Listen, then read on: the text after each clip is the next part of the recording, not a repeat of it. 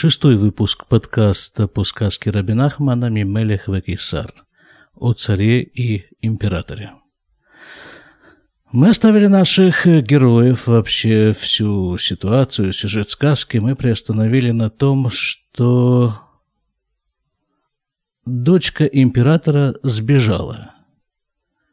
Сбежала от некоего сына купца, но не просто сбежала, прихватила с собой весь тот товар, который тот э, наторговал – в поездках по дальним странам на корабле. Вот вместе с кораблем и с товаром на нем она избежала.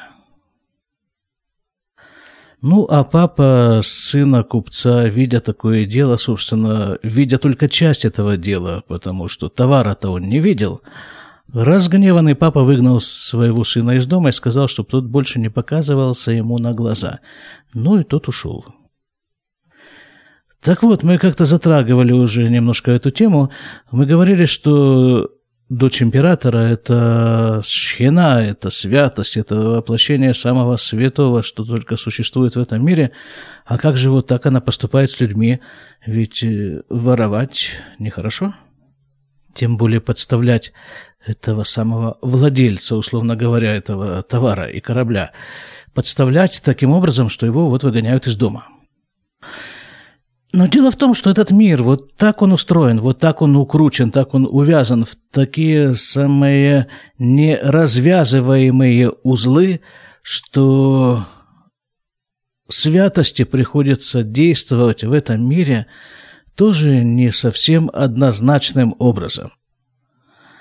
Мы говорили, что сам купец и сын купца, который наторговал, это воплощение зла, это злое начало – так это выглядит в символике сказок Рагбинахмана. И вся их торговля, вся торговля злого начала с человеком сводится к, помните, вот в сказках, не, не в сказках, в рассказах про индейцев, про покорение э, Америки, даже в рассказах про внедрение, так сказать, цивилизации на советские может быть, даже российский север, это я уже точно не помню. Когда это все происходило, вот эти вот самые ребята с, с большой земли, скажем так, привозили с собой какие-то безделушки, ну, какие-то стеклянные бусы, там какие-то еще вот такие вот штучки, какие-то невиданные совершенно в тех краях. И вот за это вот, ну вот, за это вот ничто фактически выменивали у коренного населения – золото, шкуры, там, ну, что-то такое, что действительно ценится на материке. Вот и злое начало поступает с человеком примерно таким же образом. За какие-то сиюминутные удовольствия или даже за обещание или надежду на эти удовольствия оно выменивает у человека вечность ту вечность, в которой существует его душа. Исходя из всего этого, на том корабле, который угнала дочка императора, находятся действительно ценные вещи, по самому большому счету ценные вещи. И они-то никак не принадлежат этому купцу. Вспомним э, историю еврейского народа. Когда евреи попали в египетское рабство, пробыли там 210 лет, и потом вышли оттуда, написано в Торе Имрахуш Гадоль, с большим имуществом. Откуда у них это имущество появилось? У раба не может быть имущества по определению.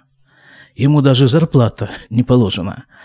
А вот таким образом Всевышний написано дал египтянам э, как это Милость, что ли? Вот он как-то вселил в них в последние минуты какую-то такую, такое замечательное совершенно отношение к евреям, и они отдали евреям то, что у них было, то, что евреи у них просили. Вот с этим-то вот имуществом евреи и вышли в дальнюю сорокалетнюю дорогу из Египта в Израиль.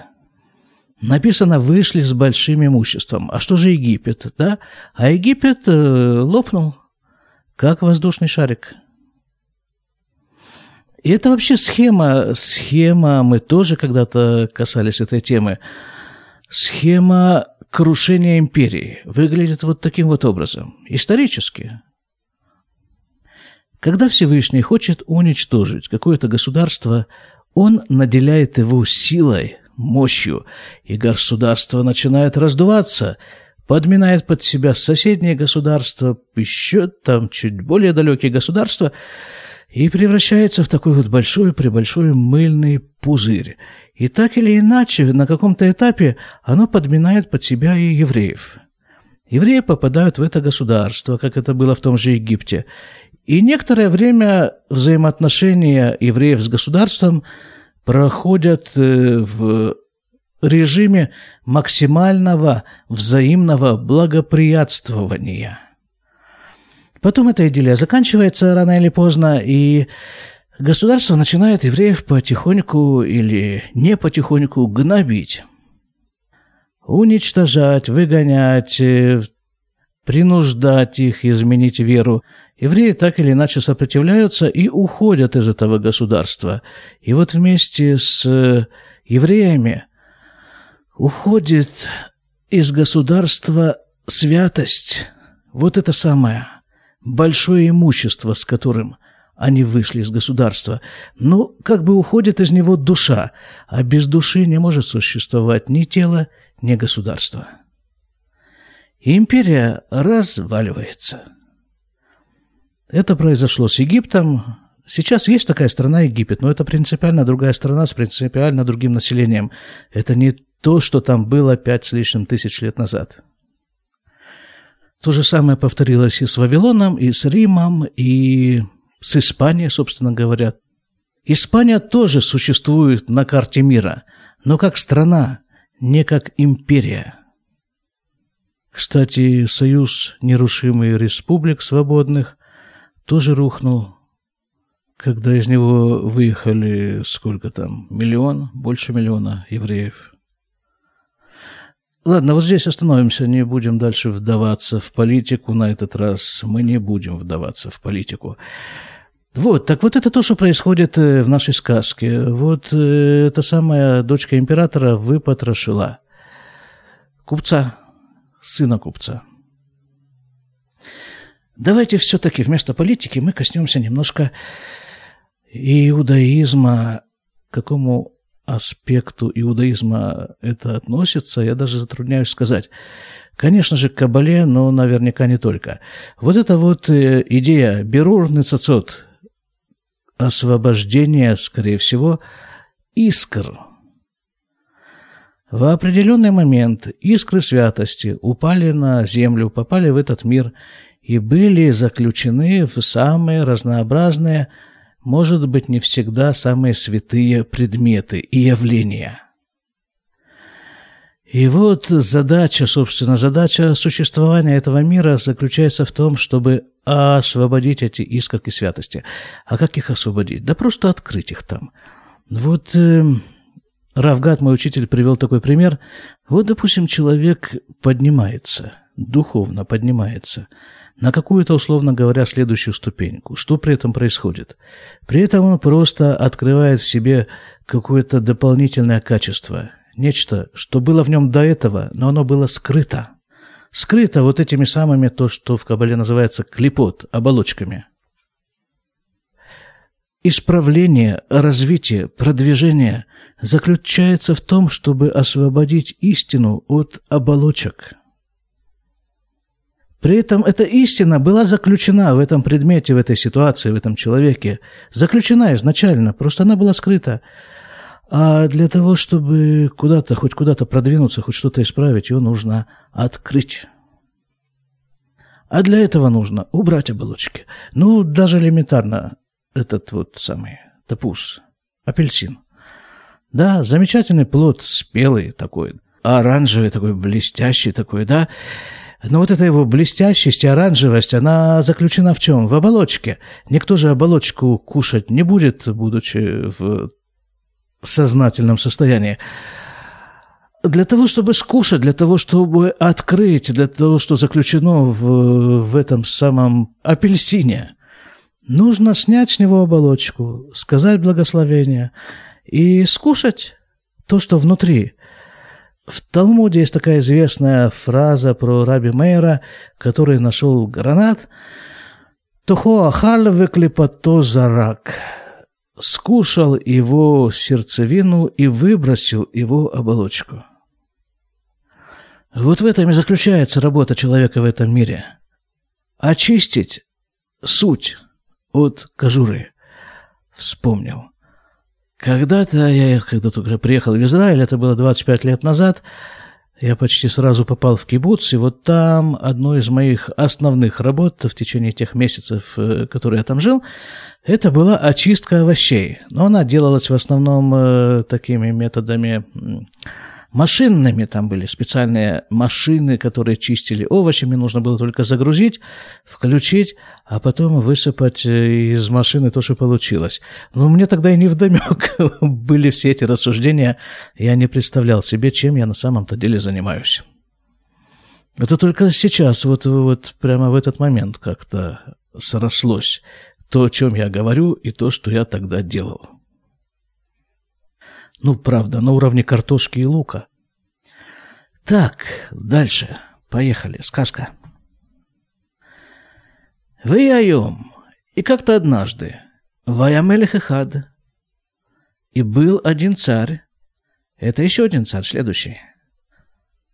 Это у нас э, уже какой? Третий по счету царь, да? Первый был вот тот настоящий, чей сын где-то находится в слугах. Второй царь – это тот самый купец, а, собственно, он не был царем, он просто был купцом. Хорошо, так вот это царь. Был как-то один царь. Ваябонело Палатин Алаям. И он себе выстроил дворец на море, на берегу моря. Кишам утав бейнав ливнот палатин мехаматавир аям. Почему он там построил дворец, объясняет Рабин Ахман? Да потому что ему нравился морской воздух. Вот он выстроил там дворец, где есть морской воздух, и сфино только шам, и там проплывают корабли. Веги, а она, в скобках, Айну Абат Кейсараналь, дочка императора, Айта улехета алаям, она плыла там на корабле, вот на этом корабле, который она у купца, скажем так, позаимствовала, потому что, забегая далеко вперед, прямо в самый практический конец сказки, нужно сказать, что что все вот эти, почти все товарищи, которые встретились ей на пути и которых она так или иначе выпотрошила, в конце концов получают свое добро обратно, но уже в исправленном состоянии. Сами они, встречаясь с ней и пройдя вот этот вот э, процесс потрошения, они проходят некое исправление. И то, что она у каждого из них взяла – Пройдя через ее руки, тоже проходит процесс исправления. Я извиняюсь за путаницу, наверное, которая существует вот в этих всех выражениях, но вот по-другому пока не получается. Хорошо, дальше. Там проплывали корабли, вот по этому морю, и она там тоже проплывала на корабле. Увата самухля палатин шелемелеханаль, и она проплывала близко к этому дворцу вот этого самого царя. Вамелех эбит вераа сфинабли мангигим. А царь смотрит и видит, проплывает корабль по морю, и без э, тех, кто его ведет, без матросов. Вейншам анашим, и нету там людей. Какое-то чудо, корабль сам по себе плывет с парусами там. Она же подняла паруса.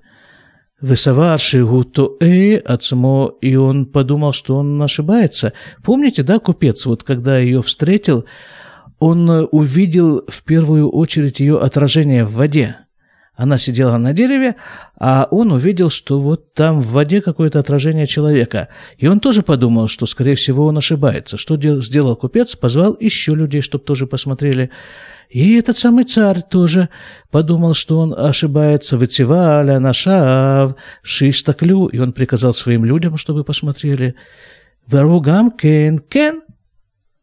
И они увидели то же самое. Действительно, плывет корабль, и нету людей – Веги ниткарва эля палатин, а она тем временем приблизилась к этому дворцу. А Харках и Тяшвацма, а после этого подумала, ля-маля палатин, зачем ей нужен этот дворец? Витхилахазор, и она начала отплывать, возвращаться. Вишелахамелех виихзира виевия левито. А царь послал за ней, чтобы ее привели к нему во дворец. Вот так просто, да, вот этот действует субъект. И его сложно даже героем назвать этого рассказа. Вот некий царь, как он действует. Вот там корабль проплывает какой-то странный, так нужно срочно за ним послать и привести во дворец и его, и тех, кто, может быть, на нем все-таки есть. Вамелехана алло аялуиша, и у этого царя не было жены. Килло я яхоль ливрор ло ки миша я руце лё и вехелефех. А не было у него жены, поясняет Рабин Ахман, потому что он никак не мог ее найти, эту, выбрать себе жену. Та, которую он хотел, не хотела его. И наоборот.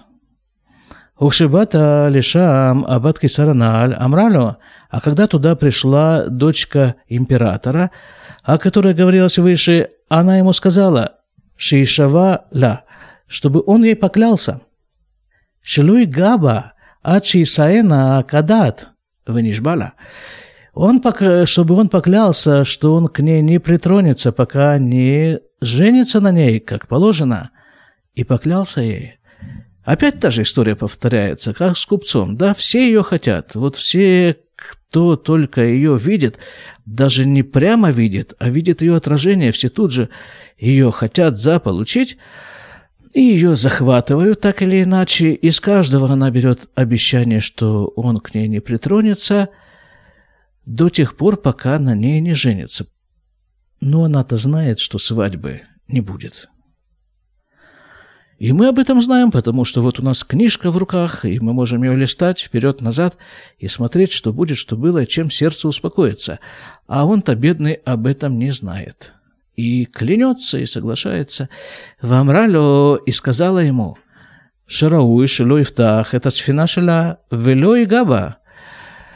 Она ему еще сказала так, что хорошо бы, чтобы ты и к моему кораблю тоже не притрагивался.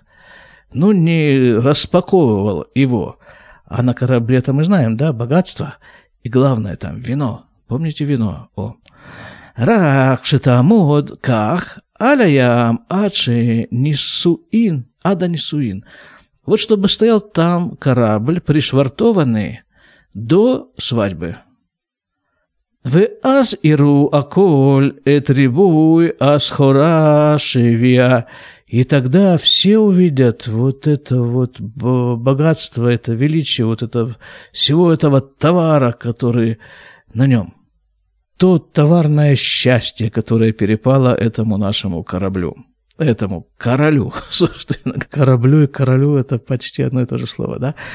Леваль йомру шелаках и шами нашук, чтобы никто не сказал, что он взял тетку с базара. Так написано, Ишами Нашук. Вейфтиах лакен. И он пообещал, и все, все на пообещай, только давай уже скорее свадьбу, давай уже скорее тебя и твой корабль, и все, что на нем есть. Готов на все согласиться, бедный.